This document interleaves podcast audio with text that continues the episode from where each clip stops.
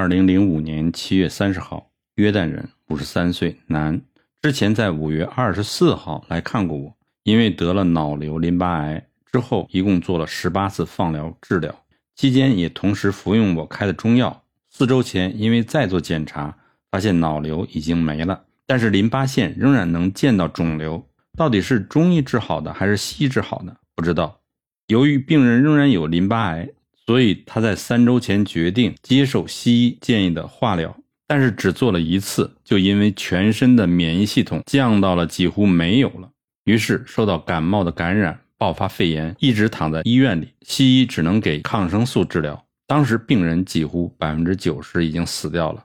不过很幸运，在最后一刻他的体力稍微好转，于是自己就恢复了许多。今天来找我，是因为他已经决定永远不再使用化疗了。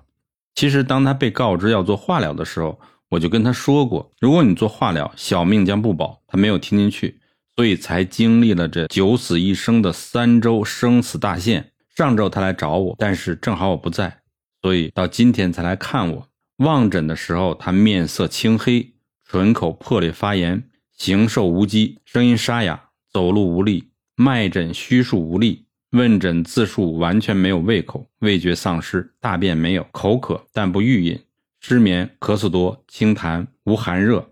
我按照中医的诊断法可知，此人肾阳衰弱，胃气丧失，肺萎缩，肝受损害严重。唯一对此人有利的是眼神仍好。所谓神在人存，神失人亡。这时病人需要大剂量救逆汤才有机会一搏。我处方用四逆汤加减。炮附子一两，干姜三钱，炙甘草一两，配合健中汤作为第一救逆方。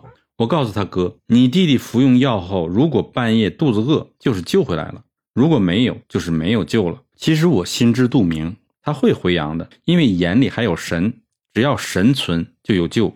这个案例如果给其他的中医治，他们一定会吓得手软，立即会告诉病人赶快回西医去治，中药只能为辅。这样的庸医不是害人吗？他们开处方还要依据西医检验报告来开，如此这般，此人怎么能活呢？一条人命就断送在他们手里了。这样的案例不计其数。